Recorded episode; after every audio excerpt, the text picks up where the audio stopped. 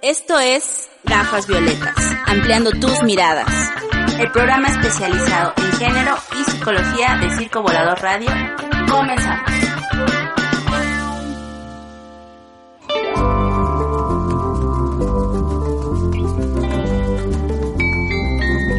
Muy buenas tardes, bienvenidos a su emisión semanal de Gafas Violetas. Y el día de hoy tenemos un tema un tanto polémico que iremos desmenuzando poco a poco, porque el día de hoy vamos a hablar justamente de la legalización del aborto. El aborto, como sabemos, es un tema que se ha convertido en un campo de batalla a nivel nacional. En entidades como la Ciudad de México se ha logrado su despenalización, lo cual ha permitido que mujeres accedan al derecho de decidir sobre sus cuerpos. Sin embargo, la situación no se extiende a lo largo de nuestro territorio y para muchas otras la clandestinidad, las condiciones insalubres e incluso la falta de elección es su día a día. Ante la marea verde exacerbada por el caso de Argentina, organizaciones de la sociedad civil han convocado para que mañana, 8 de agosto, salgamos a las calles a manifestarnos a favor de la legalización del aborto, lo cual genera fuertes voces en su contra, argumentando que se volverá el anticonceptivo de cada día, que se violan los derechos tanto del producto como de los hombres, e incluso se teme que las mujeres cambien su libertad sexual por un libertinaje desenfrenado. Tales voces se sustentan en creencias de discursos sociales, mas no necesariamente en hechos, estadísticas o análisis minuciosos de la situación. Por lo tanto, nos parece pertinente el día de hoy hablar en gafas sobre las voces a favor de la legalización del aborto. Y para tal efecto, el día de hoy tenemos a dos integrantes de Rosas Rojas que están acá con nosotros, a Janine Corona, Magali Terrazas, muchas gracias por acompañarnos, bienvenidas. Muchas gracias por la invitación. Y no sé si gusten presentarse ustedes un poco quiénes son, qué hacen, cómo llegaron a este tema. ¿Quién dice yo? Yo, eh, bueno, yo soy Magali Terraza, eh, mucho gusto a todas. Eh, soy pertenezco al colectivo de Rosas Rojas y soy tesista de la Escuela Nacional de Trabajo Social. Bienvenida. Eh, hola a todas, mi nombre primero muchas gracias por la invitación, gracias a, Maggie que también hizo el contacto con las compañeras de Gafas Violetas y bueno mi nombre es Shahin Corona, yo también pertenezco a la organización de mujeres Rosas Rojas y bueno en este tema entramos eh, las compañeras de Rosas Rojas y yo en particular, pues porque estás tratando los distintos tipos de violencia que viven las mujeres y pues una de ellas es que seamos obligadas a ser madres, ¿no? Y este mandato que hay eh, eh, de que la para realizarte como mujer tienes que ser madre, ¿no? Y no una maternidad forzada y no una maternidad libre y voluntaria, ¿no? Entonces, eso también está detrás en la lucha por la legalización del aborto y porque pues también trabajas con muchas mujeres jóvenes eh, y pues han tenido pues embarazos no deseados, ¿no? Y también acompañarlas en ese proceso de de aborto, bueno, aquí en la ciudad ya es legal, pero compañeras que son del Estado de México, de otros estados, pues que tienen que venir a, acá a la Ciudad de México a realizarse un aborto y pues también he tenido el proceso de acompañamiento y pues les digo a todos que no es un, es, no es un tema fácil y es aún así complicado siendo legal en la Ciudad de México. Ahora me imagino cómo ha de ser cuando en todos los demás estados pues es un delito, ¿no? Claro, ya, ya iremos hablando poco a poco del contexto nacional. Pero a lo mejor el día de hoy, a diferencia... Bueno, a mí me gustaría que ustedes comentaran un poco qué es Rosas Rojas. Para quien no conoce, para quien no ha escuchado, qué hacen, a qué se dedican, un poco este tema de defender, de hablar de estos temas de violencia contra las mujeres. Pues somos una organización de mujeres, eh, la mayoría de nosotros somos universitarias, pero también hay trabajadoras y pues somos feministas y pues nos organizamos desde abajo, ¿no? La mayoría de nosotros no está en puestos de poder político, eh, institucional, ni en la academia como un, un, puesto político, ¿no? En una institución.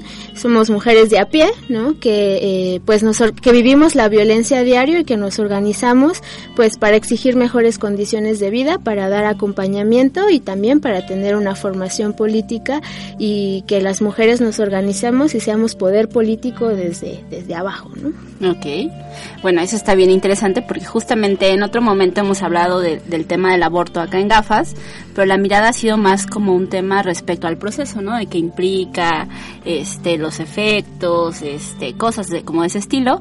Y justamente el tema que nos interesa, es el, la arista que nos interesa mirar el día de hoy, justamente es la parte más, como más política, ¿no? Y a lo mejor no sé ustedes qué opinen, si lo primero que, que sería importante como recordar ¿Cuál es el contexto del aborto en nuestro país? Tú decías hace un rato, bueno, la Ciudad de México es un lugar donde está despenalizado. ¿Qué pasa con el resto de los estados? ¿Qué pasa con otros lugares? Este, ¿Cómo estamos en esa, en esa parte? pues solo en la Ciudad de México está permitido bajo voluntad de las mujeres hasta las 12 semanas. En el resto del país, las, bueno, en todo el país está permitido, bueno, no tiene más bien en todos los demás eh, estados es un delito y está permitido bajo ciertas causales, ¿no? Que quitan que haya punibilidad o eh, alguna, pues sí, condición, represión en ese sentido, ¿no? En, el, en, el, en los códigos penales de cada estado, ¿no? El, el aborto está legislado sobre cada código penal de cada estado y eh, en todos los estados está permitido por eh, violación, ¿no? Hasta más va cambiando dependiendo de cada estado, pero principalmente en los en el primer trimestre, ¿no? Depende de, de cada estado y y en cada estado depende de las causales, ¿no? Que es como violación, que sí está permitido en todos, aunque esté permitido no, no es el acceso, porque hay como ciertas características que piden dependiendo de cada estado y la legislación de cada estado por malformación,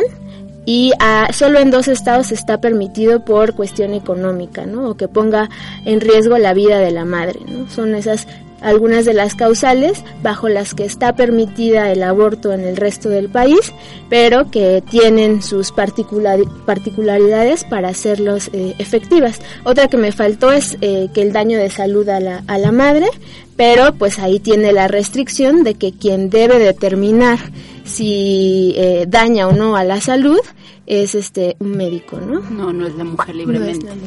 Ok, entonces bueno, ese es un poco el panorama, ¿no? Que la realidad es que solamente en la ciudad puede ser un tema voluntario, de alguna manera, y en el resto, eh, digamos que alguien más decide, ¿no? La parte médica, la parte jurídica en caso de que se compruebe la violación, o este, bueno, o, sí, también la médica en caso de que hubiera alguna malformación pero el poder de decisión está eh, definitivamente en otras entidades e instituciones y actores sociales, ¿no? Así Que es un poco lo preocupante del tema.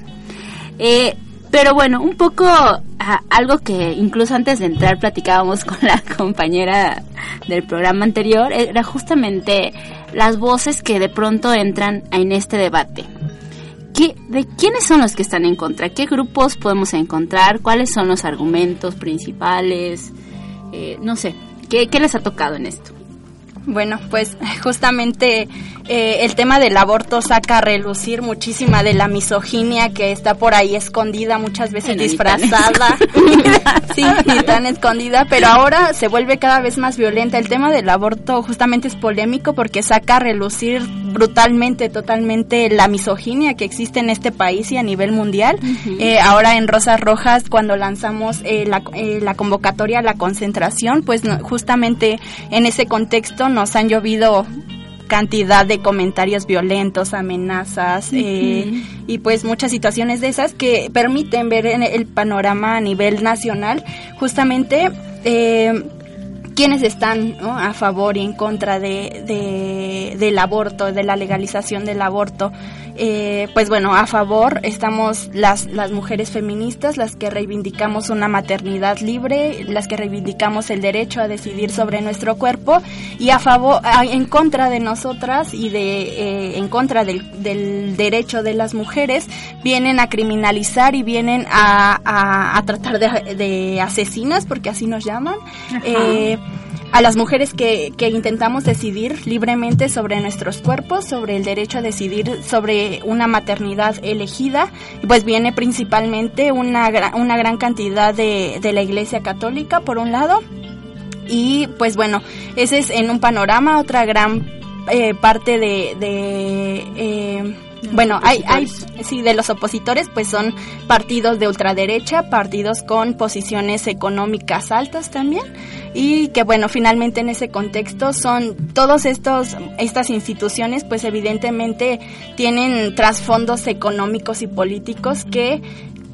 de alguna manera tienen miedo a que las mujeres nos eh, decidamos sobre nuestros cuerpos y a que las mujeres podamos elegir libremente si queremos ser madres o no queremos ser madres. Y justo pensaba, si pensamos en la iglesia, eh, los argumentos, ¿cuáles son los argumentos de la iglesia para decir no al aborto? ¿Con, qué ideas tendría que estar ligado esta negación? Pues con la defensa de la vida desde la concepción, ¿no? Y pues eso también hubo hace mucho tiempo una teoría de cómo se cómo se producía la vida y decía que en el semen había un hombre chiquito, ¿no? Entonces, esa es una de las justificaciones que utiliza la Iglesia, esa teoría científica de hace mucho tiempo, en la que se decía que, en el, que no en el óvulo, ¿no? Hasta ahí patriarcal, en el semen estaba contenido un hombre chiquito que nada más, un ser humano chiquito que nada más se dedicaba a crecer sobre el cuerpo de la mujer, ¿no? Entonces de ahí es un poco la concepción que tiene la Iglesia y una justificación científica, podríamos decir, de que hay que defender la vida desde la concepción, ¿no? Entonces, y también podría entrar aquí esta idea respecto al sexo con solo fines reproductivos. Exacto. O sea, de pensar que, que el tema de placer y de y de el goce no tendrían que estar ligados a, bueno, a las mujeres obviamente no, pero este que no tendría que ser una razón por la cual tener sexo. Solamente el sexo es con fines reproductivos para perpetuar la especie y la descendencia del Señor, dirían ellos. ¿no? Sí, incluso hay gente que hasta nos ha dicho, hasta los anticonceptivos son, este, matan a, son un aborto, ¿no? Entonces, sí, claro, muchas, algunas religiones justamente en sus prácticas es el no usar anticonceptivos, ¿no? Y entonces los hijos que Dios les mande y si le tienen las condiciones está bien y si no también y son como de sus ideas más fuertes, ¿no? De pronto en la religión. Pero bueno, tú también hablabas de este tema eh, de grupos políticos.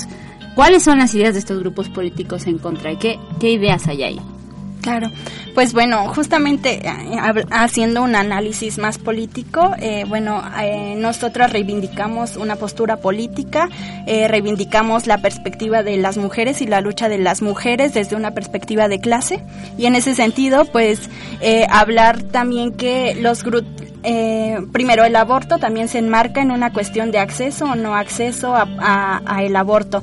Eh, primero en una cuestión legal, en la mayoría del país no hay ese acceso al aborto y ahora en la Ciudad de México quien eh, que está legal es aborto seguro y es aborto legal, no, no todo el aborto es gratuito, ¿no? Entonces, en ese sentido hay una hay una cuestión de quienes pueden acceder, quien tiene el privilegio, las posibilidades económicas, la información para acceder a ese aborto y entre quienes no pueden acceder a ese aborto. En ese sentido, esto, estas posiciones políticas eh, entre los partidos políticos hegemónicos de este país que dominan las leyes, que hacen las leyes, pues justamente tienen una perspectiva en que, en que primero ultraderecha y conservadora, en el sentido de que las mujeres no pueden decidir sobre sus cuerpos, por un lado, pero por el otro lado también está la perspectiva del de, acceso económico de información eh, que tienen o no tienen las mujeres en este país, ¿no? ¿Quiénes están detrás de todo esto? Pues primero una clase alta que la clase alta eh, es la privilegiada y la que tiene el acceso, las mujeres de la clase alta eh, en alguna medida pueden acceder a ese aborto, mientras que las mujeres de la clase baja, las mujeres pobres, las mujeres que no pueden, las estudiantes que no tenemos los recursos económicos para acceder a un aborto, pues efectivamente no podemos hacerlo, ¿no? Ok. ¿Algún otro, ¿Alguna otra idea de, de por qué ellos estarían en contra? Pues eh, pues también en este momento, aunque en las leyes haya, según la separación efectiva de la Iglesia y del Estado, pues hay muchos intereses, ¿no? Que hay detrás, pues uno, no sé, en este gobierno eh, que va a entrar, el gobierno de Obrador y su alianza con el PES, pues también ahí eh, está, aunque ya dijo la secretaria de Gobernación que va a luchar por el aborto legal, un poco yo lo siento de repente una medida más como de agitación, de, de, estar en los medios, que realmente que algo vayan a hacer, porque si sí lo van a hacer en los 10 o 15 puntos, creo que 21 puntos que dijo Obrador para los senadores y los diputados, no mencionó el aborto, ¿no? Entonces... Los temas siempre sería algo importante que si ese es lo que va a trabajar Olga, ¿por qué no trabajó este que los metieran dentro de esos puntos y una de las primeras tareas que se compromete el gobierno de Obrador, ¿no? Entonces, viene detrás ahí la alianza que tiene con el PES, una alianza ultraconservadora y también AMLO, ¿no? Que dijo que el derechos, los derechos humanos y la toma de decisiones de las mujeres las va a someter a consulta. Una vez más, ¿por qué tenemos que someter a consulta los derechos de las mujeres cuando solo son como de las mujeres? Y hay intereses económicos detrás porque las mujeres pues también hacen en el trabajo de producir la próxima mano de obra calificada y también reproducir, porque mayoritariamente con ideas que, que defiende la iglesia, eh, ellas son las que hacen el trabajo de cuidado, de cuidado de los hijos, de los esposos, de lavar ropa, ¿no? La doble o triple jornada laboral la que somos sometidas las mujeres y que es trabajo gratis, ¿no? No remunerado. Y que justo también de pronto eh, no sé, yo de pronto sí creo que, que a veces al cuestionarte muchas cosas se vuelve un tema de privilegio también, ¿no? Porque si tú estás eh, haciendo el día a día en la labor del cuidado, en el, en el poder sobrevivir en términos de casa, techo, comida, necesidades como muy básicas, a lo mejor difícilmente puedes cuestionarte otros derechos, ¿no? Y creo que de pronto ese es un interés político importante, el tenernos a las mujeres en casa cuidando es algo que para muchos resulta benéfico, ¿no? Justamente para que otros decidan por las eh, situaciones del país, ¿no? Eh, pero bueno, vamos a hacer nuestra primera pausa. Para eso vamos a escuchar una canción de Rebecca Lane que se llama Ni encerrada ni con miedo y regresamos.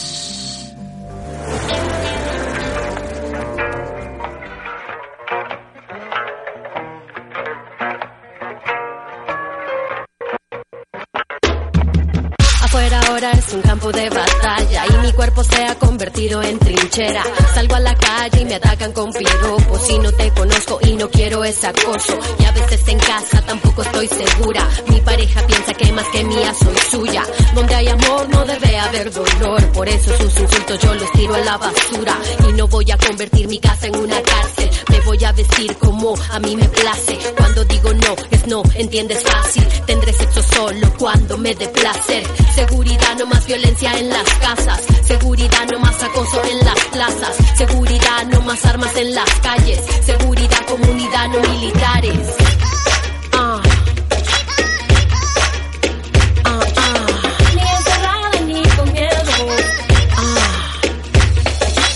Quiero vivir, no sobrevivir, salir a sentir que no tengo que defenderme, que tus palabras no pueden ofenderme y que tus armas no pueden atacarme. Quiero construir un país que me permita reír, soñar, cantar, bailar, vivir ni encerrada ni con miedo. Seguridad, nuestro derecho. Mi cuerpo es como la tierra tenemos piel morena, tenemos sangre fresca. Quieren colonizar nuestra fertilidad. Nos quieren extraer metales, nos quieren violar. Quieren bloquear el fluir de nuestras aguas. A nuestras playas quieren privatizarlas. Nuestra herencia hoy quieren expropiarla. Nuestra existencia no saben respetarla. Por eso en mi tierra no quiero más militares, no más criminales capitales que nos maten. Que el Estado me defienda no que me ataque. Lo que las ancestras han cuidado yo cuidaré. Y no perdemos la esperanza, somos verdes. Cortan nuestras ramas pero luego crecen. Si estamos unidas seremos más fuertes. Haremos otro mundo cueste lo que cueste. Cueste lo que cueste. Cueste lo que cueste. Uh.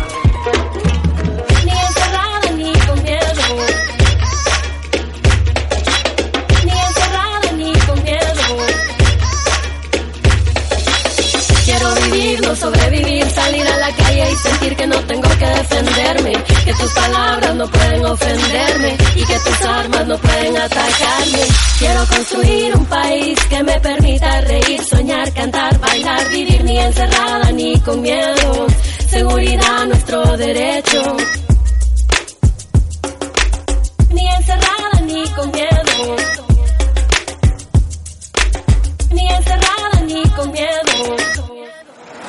Gafas Violetas es producido por IFAM. Si necesitas apoyo psicológico o quieres conocer nuestras actividades, búscanos como Terapia a la Medida IFAM o en nuestro Facebook arroba IFAM.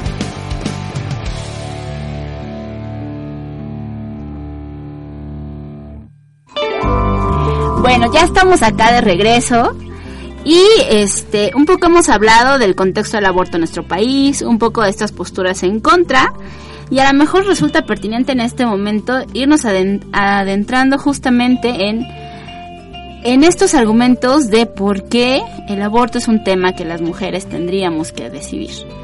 Así es que cuéntenos un poco desde dónde se construye esta postura justamente. Ah, todas las ideas dirán, ah, ¿quién habla primero? Eh, bueno, pues primero eh, hablar que las mujeres tenemos derecho a decidir sobre, hablar sobre el aborto porque eh, es una situación que recae pues directamente sobre el cuerpo de las mujeres y en ese sentido eh, las mujeres son las únicas que pueden decidir sobre sus cuerpos y no los hombres, no otras personas, no, no nadie más que ellas decidir sobre su cuerpo. En ese sentido, pues hablar del aborto es y hablar de la, de la libertad de las mujeres, de la emancipación de las mujeres, es, es el poder de decidir libremente sobre su cuerpo, sobre si quieren ser madres, sobre eh, la protección de su cuerpo también. Y en ese sentido, pues justamente el aborto es un instrumento necesario para para la libre decisión y de, de, querer madres, ser, de querer ser madres o no querer ser madres, eh, las mujeres como, como tal, ¿no? Y pues bueno, en esta idea siempre históricamente la mujer ha sido explotada, ha sido oprimida por un sistema patriarcal y que justamente le ha negado a través del sistema político y económico los derechos a decidir sobre su cuerpo. Cuando las mujeres decidimos eh, luchar luchar por la defensa de nuestro cuerpo, por luchar eh, por las por la toma de decisiones por nuestro cuerpo, pues se nos criminaliza e inclusive se nos cuestiona como si no fuese no fuéramos personas que tendríamos que tenemos el derecho a decidir sobre él. Y bueno, yo me quedaba pensando y me acordaba de una serie que estaba viendo justamente, en donde justo ejemplifican perfectamente, en algún momento eh, es una mujer dando a luz y entonces ella ya no quiere ser madre, justamente porque vive en un contexto de violencia. Y eh, le dice al doctor que por favor le, le ligue las trompas. Y el doctor le dice, yo no puedo hacer eso si tu esposo no lo permite, ¿no? Y entonces justamente es, esa es una serie basada en los años 60, 70, o sea, la verdad es que no es tan lejano el tiempo y tampoco es tan diferente en muchos lugares en estos momentos, ¿no? Pienso que eh, de pronto, eh, justo en este tema que decías de que las mujeres pueden decidir sobre sus cuerpos, mucha gente podría argumentar, bueno, pues es que hay muchos anticonceptivos, o sea, ¿por qué las mujeres no simplemente usan anticonceptivos y entonces no se embarazan y por lo tanto no llegan al aborto? ¿No? Esa es como una idea que yo he escuchado bastante y que es como los argumentos más fuertes. Pero ¿qué podríamos decir ante este argumento que sin tanto sentido, por cierto? Pues una que puede haber, eh, no todos los anticonceptivos tienen el 100% de efectividad, entonces pudieron haber fallado. Incluso hay mujeres que se han embarazado teniendo un DIU, ¿no? Claro. Entonces, este, pues hay esa probabilidad, ¿no? Ningún anticonceptivo hasta el momento tiene una efectividad de 100%, rondan el 93, 94, 95, 97% y hay un riesgo de que el anticonceptivo simplemente pueda fallar, ¿no? Por otro lado, también es la educación sexual a la que tenemos acceso, donde hay un eh, país siendo muy conservador en cuanto a la educación sexual desde los niños, ¿no?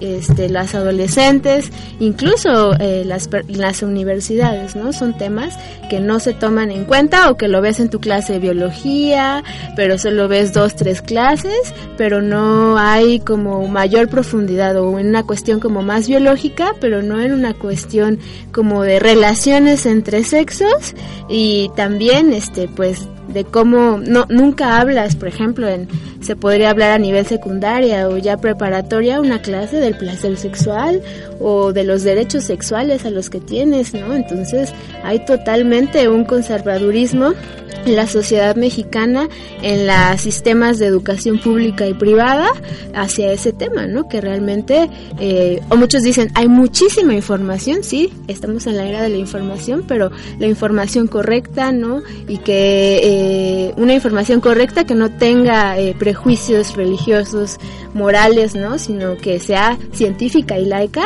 es muy es difícil encontrarla, ¿no? Entonces, también lo vemos, o los que nos escriben allí en Facebook, que si nos están viendo les mandamos un saludo. este, pues nos dicen que ya es la era de la información y que cerremos las patas, ¿no? Que ese es el mejor eh, método anticonceptivo, ¿no? Que y ya les dices, ¿y dónde están los hombres? Y ellos te contestan, pues que es tu responsabilidad porque si ¿por qué te acuestas con hombres que no quieren usar condón? Esa es la otra, ¿no? Que solo se ve a las mujeres que son las responsables que se embarazan solitas, ¿no? ¿Y dónde está el hombre? Y generalmente no tengo el porcentaje, pero gran mayoría de los hombres aún se niegan a usar condón, ¿no? Y lo vemos en nuestro contexto de la Ciudad de México, otras ciudades urbanizadas donde pues vamos, somos universitarias, hay como un mayor avance en los derechos, podremos decirlo entre comillas, pero por ejemplo nosotras tenemos la experiencia de trabajar en brigadas de trabajo comunitario en la, en la montaña alta de Guerrero y allá se dice lo que dice al hombre, ¿no? O sea, si el hombre quiere tener sexo 10 veces al día, lo tiene que tener porque la mujer no puede decir no. Entonces la mujer no puede decir, y él no quiere usar condón y él tiene que va a tener los hijos que Dios quiera o que él quiera, ¿no? Entonces ahí básicamente la opción de la mujer de decidir está nulificada por los hombres, ¿no? Y pues y si y si se niegan, les pegan, ¿no? O muchas otras cosas que o las violan también, exacto. Entonces, eh, pues son argumentos que realmente eh, no ven la realidad de México y pues que el Estado también tiene responsabilidad, ¿no? Y tiene responsabilidad para los otros que nos dicen que está bien el, el aborto legal, pero que no sea gratuito porque no quieren que sus impuestos se vayan en las irresponsabilidades de las mujeres, ¿no? Sí, claro. Pues también tiene responsabilidad porque eso es una última consecuencia de toda una serie de factores que el Estado no está brindando, no está brindando una seguridad, una eh, protección de una educación científica eh, laica y una educación sexual para eh, los niños, los jóvenes, los adultos incluso, y tampoco está garantizando una buena salud, eh, un autocuidado para las mujeres o para los hombres, ¿no? También hay una violencia obstétrica hacia las mujeres y un lineamiento eh, pues hegemónico de que la mujer es la que tiene que ir al ginecólogo cada seis meses, que se tiene que hacer un buen de estudios y el hombre que es el principal portador de un buen de enfermedades de transmisión sexual simplemente solo va a hacerse cuando tiene 40 años el examen de la próstata, ¿no? claro. Entonces también, ¿no? O sea, todas esas diferencias, ¿no? Que se ven en diferentes situaciones y pues ese el Estado es responsable porque cada uno de nosotros trabajadores compramos cosas o los trabajadores nos quita 30% de nuestro ICR y que se gastan en pagarles altísimos puestos a los sueldos, perdón, a los a los políticos o para financiar el aeropuerto, por ejemplo, o, grandes empresas, eh, negocios particulares con el dinero de los trabajadores. Y eso debería de ser también para brindarnos una educación eh, científica y gratuita y un servicio de salud mejor, ¿no? Y, y la demanda del aborto legal no solo es el aborto legal, por eso es aborto legal, seguro y gratuito, educación sexual para decidir anticonceptivos para no abortar y aborto legal para no morir. O sea, necesariamente el aborto legal llama a una educación sexual y llama a que mejore el servicio de seguridad, de, sí, de, salud pública. Claro, y que justamente yo, yo pienso que esto es como, como muy similar al tema de la tecnología, ¿no? mucha gente sabe que en el mundo existe internet, las redes sociales y demás, pero no implica que sepan su funcionamiento, ¿no? O sea, creo que cualquier persona te puede decir, sí, claro, hay una cosa que se llama Internet y puedes encontrar todo. Pero creo que justo es también el tema, o sea, los, yo pienso mucho, a veces trabajo con jóvenes y justo el tema de los jóvenes, claro, te pueden recitar hasta todos los métodos anticonceptivos, pero de eso tener un acceso a tocarlos, a experimentarlos, a saber dónde, cómo, cuándo, o incluso tener dinero para poder acceder a ellos, porque a lo mejor sí, en los centros de salud te regalan condones, pero de eso a tener, eh, de poder llegar y pedirlo y que no te vean mal, o que no te los nieguen, o que no te echen todo un discurso por irlos a pedir, bueno, sí creo que es como un abismo muy grande, ¿no? Y entonces creo que eso, esas son cosas que de pronto se invisibilizan, que la información está, pero el acceso tanto a, a los métodos como a su uso, como a su como la aprehensión de ellos es como un abismo todavía. Y el, y el cambio en el paradigma cultural. Claro, sí. Que viene la discriminación, que viene que te juzgan, el prejuicio, pues todo eso también merma en las decisiones de las mujeres y pues de los hombres también, pero yo creo que mucho más en el de las mujeres, ¿no? No, y también ahorita que hablaban justo de esta experiencia en, las, en Guerrero, yo pensaba que de pronto siempre se asume que hay un consenso en las relaciones, ¿no? Que justo con ese ejemplo que, que mencionabas, de pronto se invisibiliza que el consenso no siempre está presente, ¿no? Y que no siempre se puede decir no. Bueno, se debería de poder decir no, pero que de pronto es una situación de riesgo para las mujeres, ¿no? Y que también por eso el aborto tendría que ser legal en ese sentido, ¿no? Pero ¿a qué otro, qué otro, qué otro argumento habría a favor? Pues una, eh, y creo que de las cosas desafortunadas, pero desgraciadamente pasa en nuestro país, el contexto de violencia del que ya habla Shahin. En México, 8 de cada 10 niñas ha sufrido alguna agresión sexual y 6 de ellas han sido eh, violentadas eh, físicamente y sexualmente en, en, este país, en todos los estados de la República. Y en ese contexto de violencia y de agresión sexual hacia, hacia las mujeres, hacia las niñas, pues es una es un necesario argumento, es un argumento totalmente válido para exigir el aborto, el aborto legal, seguro y gratuito para las mujeres que han sido víctimas de esa violencia y que si bien eh, con la reforma que se hizo en, en el 2016 a la NOM 046 eh, garantiza que se puede practicar un, un, bueno no lo garantiza dice que se puede eh, que se puede practicar un aborto eh, en los estados de la república pues finalmente eso eso haga a que se cumpla en la realidad pues también hay una gran eh, brecha no en ese sentido pues el contexto de violencia también obliga a que en México podamos y debemos luchar por el, el aborto legal, seguro y gratuito.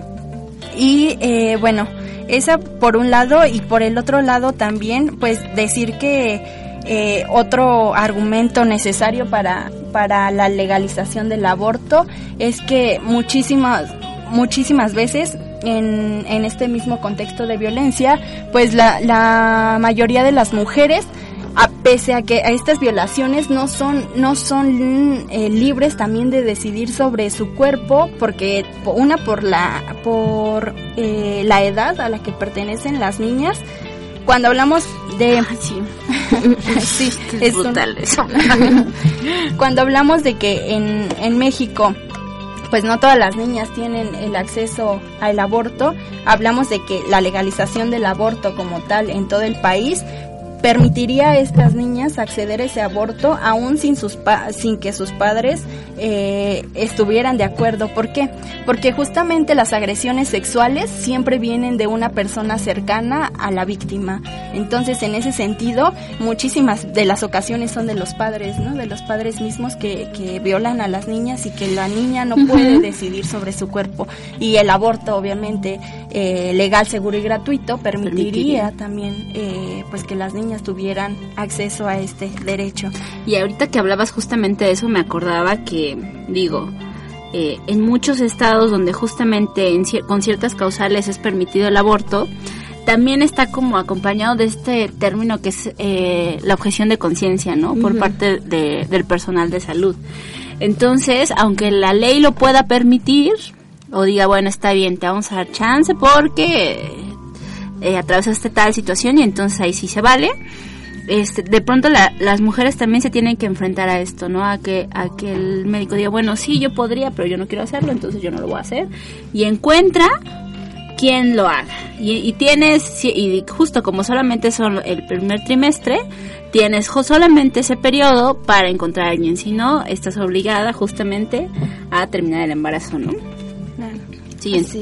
Eso es una gran limitante y bueno, también, o sea, garantizar el aborto legal, seguro y gratuito, pues aquí como en México eh, solo hay 13 clínicas públicas donde se puede realizar eso, pero bueno, a, pesar de que son muy pocas y que no atienden, por ejemplo, la demanda de todos los estados que vienen diario a, a solicitar un aborto, eh, si tuviéramos, o sea, el, la legalización del aborto, pues haría que hubiera clínicas especializadas para hacer eso y en ese sentido sería más fácil el acceso a las mujeres a ese que se han enfrentado a una violación a, a tener, a ejercer su derecho al aborto, ¿no?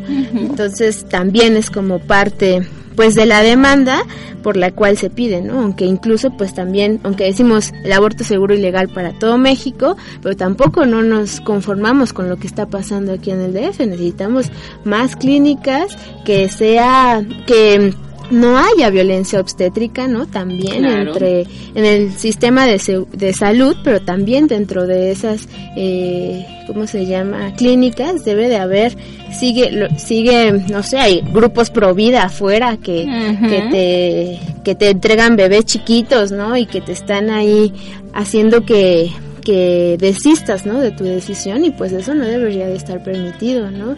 y, y hay una eh, pues sí relación entre las, las clínicas y esos grupos porque los permiten que estén ahí ¿no? entonces también necesariamente debe de haber una capacitación constante desde una perspectiva pues feminista que capacite a, las ginecólogas y ginecólogos que estén brindando ese servicio, ¿no? Claro, porque falta mucho, ¿no? De pronto se la vuelve una experiencia como muy traumática, ¿no? También.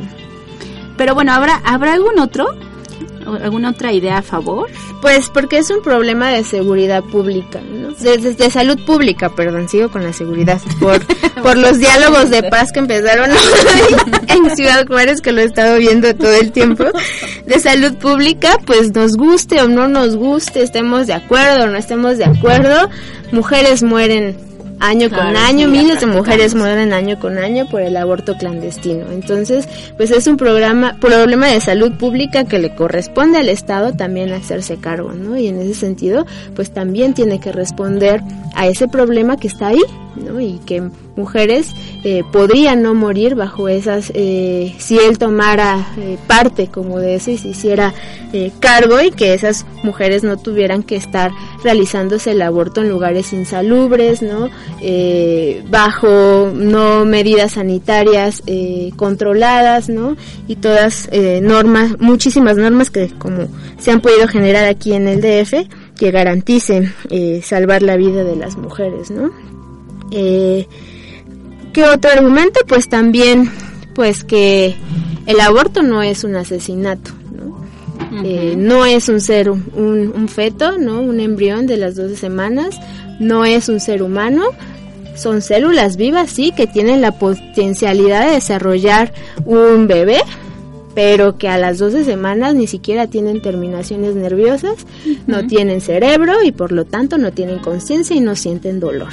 ¿No? Entonces también es un argumento como a favor decir que no se está asesinando a un ser humano, sino más bien eh, se está interrumpiendo un proceso que puede dar a, pero que en ese momento no genera dolor ni nada hacia, hacia un ser humano, ¿no? Entonces, este, ese es como otro argumento, argumento a favor, ¿no?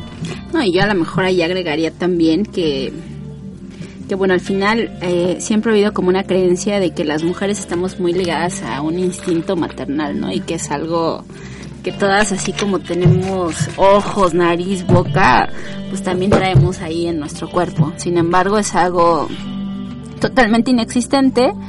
Y de pronto yo, en mi experiencia de trabajar con familias, yo de pronto sí, sí digo que el poder decidir ser madre o no hace una diferencia totalmente en la experiencia de crianza, ¿no? Eh, finalmente creo que es de las experiencias mucho más demandantes, estresantes eh, de la vida humana y que entonces el poderlo elegir te da como mucho más recursos para atravesarla de una manera eh, saludable, sana, eh, para tanto para la madre como para el hijo o la hija, ¿no? Entonces, pienso también en justo la imposibilidad de, no elegir, lleva a justamente este, este alimento de la violencia en todos los sentidos, ¿no? Porque al final ahí también repercute esto. No. Sí, y otro el argumento a favor que ahorita no tengo bien las estadísticas, pero son, bueno, les dicen muertes maternas, pero en realidad el concepto bien es muertes asociadas al embarazo. Entonces también hay un buen número, ¿no? Es la quinta muerte, eh, eh, las, las, las causas de muerte, causa de las mujeres, es muertes maternas, muertes relacionadas con el embarazo, decir las cosas como son y pues también eh, no hay la posibilidad de elegir entre, hay un momento en que se tiene que elegir a quién salvar, ¿no? Y muchas veces pues la madre muere, ¿no? También. Entonces ella también debe de tener como esa libertad de decidir, ¿no? O sea, qué hacer, si quiere asumir esos riesgos, ¿no? Con la causal de salud, ¿no? Y que ella decida qué tantos riesgos o no quiere asumir, ¿no? Por ejemplo, un eh, ejemplo en concreto era una señora que tenía eh, una enfermedad, no me acuerdo cuál, pero tenía eh, discapacidad visual y el hecho de que se embarazara iba a aumentar esa discapacidad visual y entonces había una disyuntiva entre el médico, el médico que les dijo que sí y otro médico que dijo que no, pero al final se dejó en la decisión de los médicos, pero dicen, bueno, pues yo también tengo la capacidad y la necesidad de decidir si quiero quedar ser menor, más débil visual de lo que soy ahorita, ¿no? Y si quiero yo seguir manteniendo la capacidad visual que quiero ahorita, pues tengo derecho a decir, ¿sabes qué? Prefiero ver bien a tener un hijo, ¿no? Entonces, eh, también es como decidir sobre el cuerpo de las mujeres, sobre su salud y el desarrollo de vida futura que ella quiera tener, ¿no? No, y que justamente eh, siempre pintan el aborto como una experiencia súper, ultra peligrosa, que vas a morir en la hemorragia total. Digo, obviamente pudiera llegar a tener complicaciones, pero definitivamente es mucho más riesgoso un parto que justamente un aborto y es algo que de pronto no, eso no se menciona, ¿no? Si tienes un hijo, se te podría complicar todo y puedes morir, eso de eso no se habla, ¿no?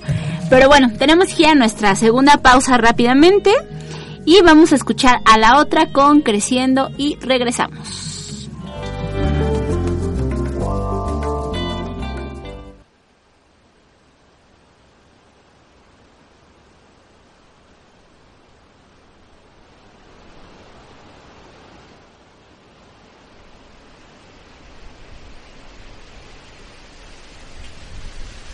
La poesía no es un lujo.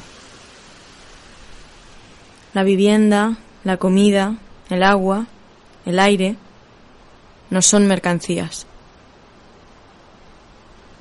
Sentir no es perder el tiempo. No estoy loca, estoy viva.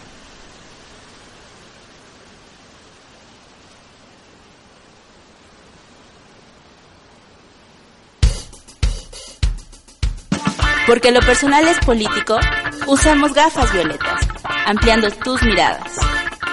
Continuamos. Bueno, tuvimos un problema con la tecnología y entonces les debo la canción para la próxima, bueno, en otro momento, porque no sé qué escuchamos, pero pues sonó bien, entonces, ah, bienvenido sea. Pero bueno, acorde. Y está bueno, porque la verdad es que ya nos queda poco tiempo para para terminar el día de hoy, así es que mejor lo aprovechamos un poco con la charla. Y bueno, hemos hablado un poco de estas ideas en contra, de estas ideas a favor, y a lo mejor eh, digo, a mí se me hace como interesante porque eh, pienso que el aborto es un tema que a veces muchas mujeres tienen esta posibilidad de visibilizar la postura y decir yo estoy a favor y entonces hago a las calles y entonces me uno y entonces lo digo. Y también creo que de pronto hay muchas mujeres que dicen no, no estoy a favor, pero solo en el discurso, ¿no? Porque a lo mejor el contexto donde están, eh, las condiciones en las que están, no permiten como esa expresión tan, tan libre, ¿no? Eh, ¿cómo, ¿Cómo podemos apoyar? ¿Qué podemos hacer? Eh, desde diferentes trincheras para promover esta legalización. Digo, mañana es un buen es un buen día para salir a las calles y ahorita nos cuentan un poco a qué horas, dónde y demás. Este, pero si no podemos salir a las calles, ¿desde qué otro lugar podemos hacerlo?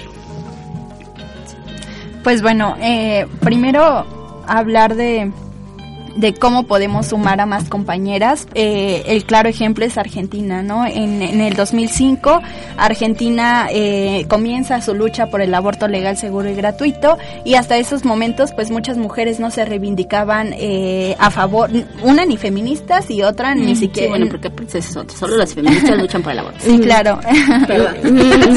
sí, una, no, no se reivindicaban ni feministas y por el otro lado no estaban a favor del aborto legal, seguro y gratuito en el, en el país, ¿no?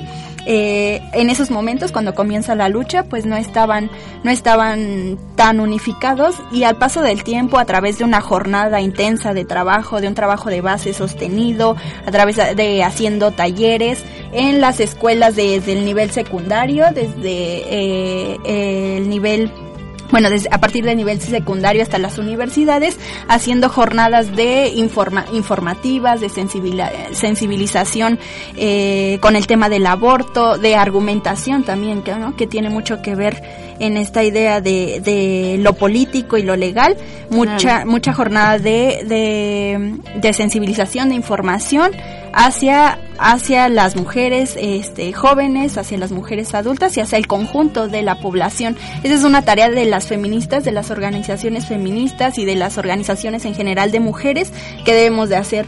Eh, la lucha por el aborto legal, seguro y gratuito no se da por sí sola ni la han logrado hasta ahora la media sanción las compañeras argentinas por luchar un ratito y otro no. Ha sido un trabajo constante, en las instituciones, pero sobre todo en las calles. La presión eh, del movimiento de las mujeres en las calles, de aglutinarse diferentes eh, organizaciones de mujeres que pese a tener posiciones eh, algunas muy distintas con otras, pues han, han buscado conjuntar este punto en común que es el derecho a, decidir sobre el cuerpo de las mujeres, eh, han buscado conjuntarla y pues bueno, a través de eso han logrado que sensibilizar a más mujeres y a sumar a una gran cantidad de mujeres en el 13 de junio, fueron un millón de mujeres en las calles argentinas y ahora se planea que sean dos millones de mujeres, ¿no? Lo mismo que eh, ese, ese reflejo de esa organización de las mujeres en las calles, en, en, en sus instituciones, haciendo suyas las instituciones, las universidades, las escuelas, sus lugares de trabajo, han parado los lugares de trabajo las, las mujeres trabajadoras que también se han sumado a esta a, la información, a la han buscado sensibilizar a más personas, a acceder a, a darles el acceso a la información a más mujeres, ha servido para, eh, para tener argumentos como defender el, el, aborto legal, seguro y gratuito y que bueno, podemos tomar un poco de esa lucha acá en, en nuestro país y pues bueno, todo el apoyo para las compañeras, pero que también tenemos que traer a nuestro contexto, no solamente aquí en la Ciudad de México, sino bueno, también la invitación es a las compañeras de otros estados a que también eh, con trabajo de base eh, a través de talleres, a través de actos, de concentraciones, de marchas, podamos sensibilizarnos a, con el tema del aborto, con el tema de las mujeres, para decidir libremente sobre sus cuerpos y sobre si quieren ser madres o no quieren, ser, madres. quieren ser madres. ¿Alguna otra idea? Pues sí, o sea, de repente creo que mm, estamos, nos vemos como en el momento en el que estamos ahorita y que bueno, una eh, la situación política y social de Argentina es una, ¿no? Un nivel político muy, eh, no sé si decir avanzado, pero distinto al de México. Eh, por muchas cuestiones también sociales propias de Argentina, una dictadura muy fuerte que tuvo como millones, miles de muertos, ¿no? Entonces cosas que no vemos acá en México y pasarlo así como tal cual, pues no es lo mejor, pero sí tomar elementos eh, como de método que les llevaron a las compañeras a hacer dos millones mañana fuera del Congreso, ¿no? Entonces, del Senado, perdón. Entonces, eh, coincido totalmente con Magali, pues es necesario de las que sí podemos como bien dices, hablar eh, y hemos y que no ha, sido de la nada, ¿no? Ha sido enfrentarte eh, con tu propia realidad, que alguien más te dijo eso es violencia y que tú lo veías está, me quiere, ¿no? O sea, un novio que alguien te esté sensibilizando que eso es violencia y tú dices, pues es, pero así son las relaciones, ¿no? O sea, parte también de un elemento externo que te dice, ¿no? Y sobre todo esos temas como de violencias y nos tratamos en específico a las mujeres, es difícil que nos entren a la primera, ¿no? Y porque hay como, pues, no quiero ser juzgada, yo no he vivido violencia, yo no sé qué, pero es parte como de esa relación y que alguien externo también te diga, que, que, pues sí que, no sé si que está bien o que está mal, pero los derechos que tienes, ¿no? Entonces, ese trabajo tenemos que estar haciendo por las que ahorita viven una condición de violencia o de precariedad laboral que no les permite salir a marchar, que están ocho horas sentadas, hay una compañera, ¿no? Que, que le busca la forma, ¿no? Que trabaja en un call center, eh, Frida, te saludo, este, Frida. Eh, dice, yo no puedo ni meter teléfono, tengo una maquinita que me está ahí diciendo si voy al baño solo tengo 15 minutos, ve cada día mis eficiencias, ¿no? Pero le trabajé unos días o un domingo para poder tener el día libre de hoy y ir, ¿no? Pero va, ella fue un trabajo de ir buscando la forma de algo que que vio que era necesario hacerla por ella y por otras compañeras, ¿no? Entonces, ese proceso de sensibilización es importante, como dice Magali, seguir haciéndolo, pero a las que están, hablemosle ahorita, a las que estén en una condición de que no pueden ir, a marchar mañana, que están trabajando en un lugar donde no tienen derechos y que no sabes ni para dónde moverte, ¿no? Pues sí, es un poco juntarse con aquellas, ¿no? Que, que a lo mejor en estos momentos tenemos una situación más privilegiada, pero ya al final cuestionábamos una vez si es privilegio o no, o sea, si no, todos deberíamos de tener acceso e incluso las que estamos luchando no estamos luchando por permanecer que se queden nosotros, sino es para que sea para todos, ¿no? Entonces, a veces yo no estoy de acuerdo que se vea como un privilegio poder salir a las calles, sino es una cosa que todos tendríamos derecho, ¿no? Entonces, eh, llamar a que la mayoría podría hacer eso y ser poder social. Si convencer a tus amigas o a tus compañeras de trabajo y exigir a tus sindicatos, pues que, que paren ese día, ¿no? Y entonces los los paros y, y, las movilizaciones que se hay no le pides permiso al jefe, ¿no? Lo impones. Y eso es lo que queremos, imponer nuestros derechos, imponerle al marido, imponerle a, al Senado, a quien sea, como lo van a hacer mañana las compañeras argentinas, qué es lo que tienen derecho, ¿no? Y eso es un arranque. Se lo estás arrancando al patriarcado y se lo estás arrancando al Estado y no es una concesión de los eh, un regalo de los senadores o de los diputados que dieron la media sanción, ¿no? Es algo que las mujeres arrancan conquistando producto de la movilización. Se apropian de. Exacto. Pero bueno, mañana quiere hacer la convocatoria, ¿en dónde? Eh, Rosas Rojas lanzó una concentración a las 3 pm en el Monumento a la Madre. Es una para aquellos que nos dicen a las 4, perdón. A las tres y media vamos a... Hicimos unos pañuelos. Ay, Ariel nos está diciendo ya del tiempo, pero bueno. Hicimos unos pañuelos muy bonitos. Este, y desde las tres y media vamos a estar entregando esos pañuelos verdes. A las 4 comienza un meeting en el Monumento a la Madre. De 4.45 nos vamos a incorporar a una gran marcha que se logró eh, hacer eh, un acuerdo que va a salir la marcha desde las 3 y media en el consulado de Argentina, a las 4 va a pasar por el Ángel de la Independencia, cuatro y media, 4.45, Monumento a la Madre y vamos a terminar en el hemiciclo a Juárez. Pero Rosas Rojas estará haciendo una concentración en el Monumento a la Madre desde tres y media hasta 4.45. Ok, perfecto. Pues nos quedan ya solamente unos escasos minutos. Y a lo mejor, ¿con qué les gustaría que la gente que nos escuchó el día de hoy se quedara en su cabeza? ¿Qué idea les gustaría que estuviera ahí sembrada? Para pues, cerrar. Una, que el aborto no es un delito, es un derecho de las mujeres a decidir sobre sus cuerpos y a decidir si quieren ser madres. Y pues bueno, que ninguna mujer tendría que, que acreditar su derecho a tener derecho.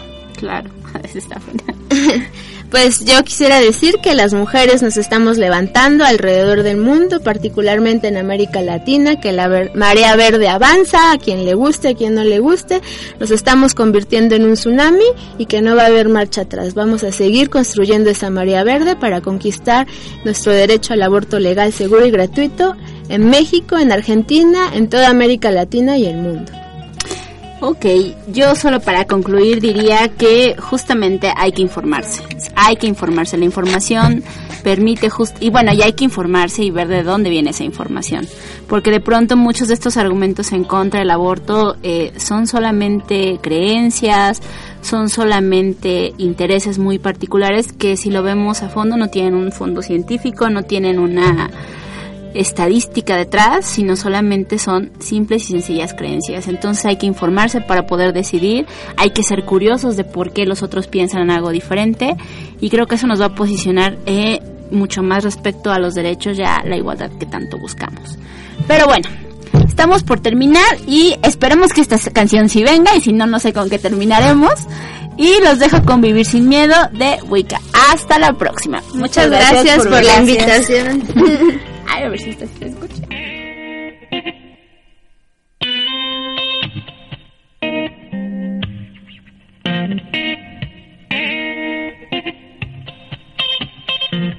They say I'm gonna burn on fire. Yo quiero vivir sin miedo.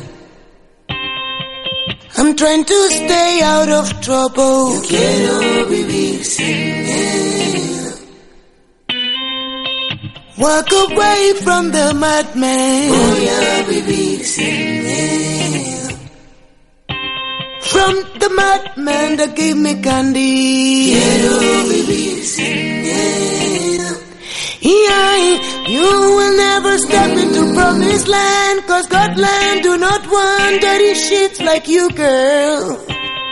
No, I do not want to follow rules. I play my way. That's why they say this girl is on fire.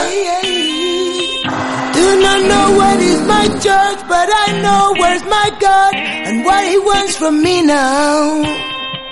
I know it's always on my side, cause by a miracle I found an angel in you.